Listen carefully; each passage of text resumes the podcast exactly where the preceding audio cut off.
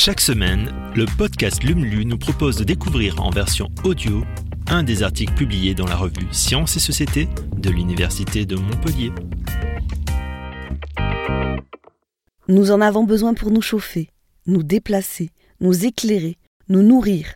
C'est à l'énergie que ce 19e numéro est consacré. Alors branchez-vous sur l'univers de l'UM. Vers la fin du pétrole, Si les hydrocarbures ont représenté la panacée en termes d'énergie pendant des décennies, le monopole du pétrole est aujourd'hui écologiquement intenable. Mais la fin de cette idylle sera-t-elle choisie par les humains ou imposée par l'épuisement des ressources en or noir? Chronique d'une fin annoncée avec le spécialiste Michel Serran du laboratoire Géosciences Montpellier. Prenez quelques micro-organismes vivants marins, animaux, végétaux, bactéries, plancton. À leur mort, laissez-les couler au fond des lacs ou des océans, où ils vont se mélanger avec du sable, formant ainsi différentes couches de sédiments. Privez-les d'oxygène et ajustez la température et la pression. Attendez plusieurs dizaines de millions d'années, vous avez du pétrole. Une recette archaïque et immuable pour un produit indémodable. Le pétrole a commencé à être utilisé comme source d'énergie dès le 19e siècle, mais sa consommation a explosé au début du 20e siècle avec l'invention de l'automobile. Rappelle Michel Serran. Il faut dire que comme source d'énergie, le pétrole a alors tout pour plaire. C'est un fluide. Il suffit donc de mettre un tuyau pour l'extraire du sous-sol, ce qui rend son exploitation très facile comparativement au charbon par exemple. Facile à exploiter, à transporter, à stocker, à utiliser, le pétrole représente alors une énergie très bon marché qui a tous les avantages. Tellement facile qu'il a été utilisé de manière inconsidérée, créant une véritable addiction aux énergies fossiles. En 2018, nous avons ainsi dépassé le seuil des 100 milliards de barils de pétrole consommés par jour au niveau planétaire, soit près de 16 milliards de litres d'or noir quotidien. On consomme le pétrole bien plus vite qu'il ne se crée.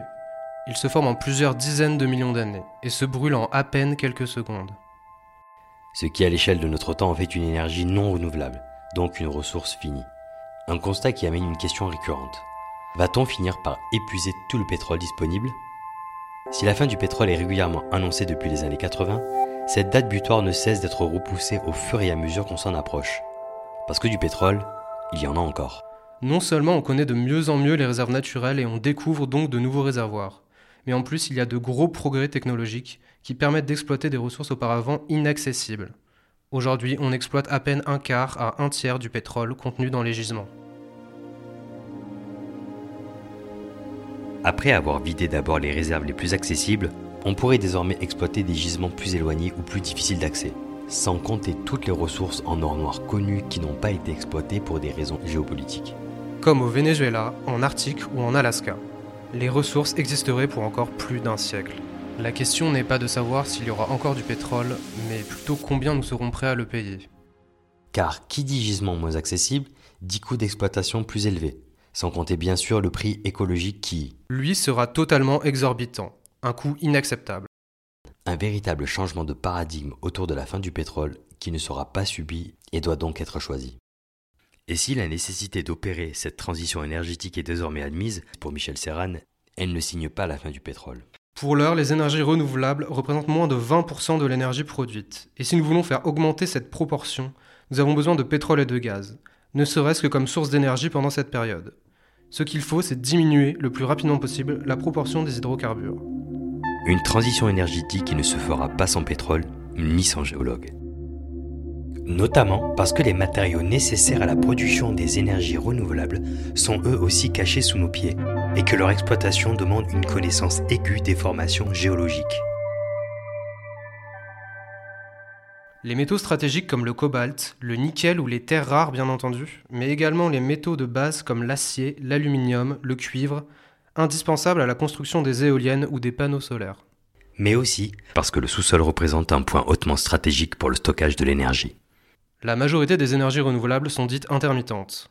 Il faut donc pouvoir les stocker quand elles sont produites pour les utiliser quand on en a besoin. Et les réservoirs naturels peuvent répondre à ces problématiques. La connaissance et l'utilisation du sous-sol local sont ainsi un enjeu majeur au service de la transition énergétique qui ne se fera pas sans les géosciences. Développer la recherche et les enseignements pour mieux en tirer parti apparaît de plus en plus nécessaire pour accompagner la fin annoncée des énergies fossiles.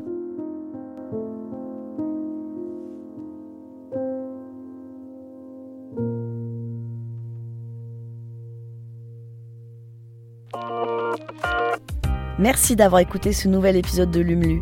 Si vous le souhaitez, vous pouvez nous laisser un avis sur Apple Podcast ou sur Spotify. Et vous pouvez aussi le partager autour de vous.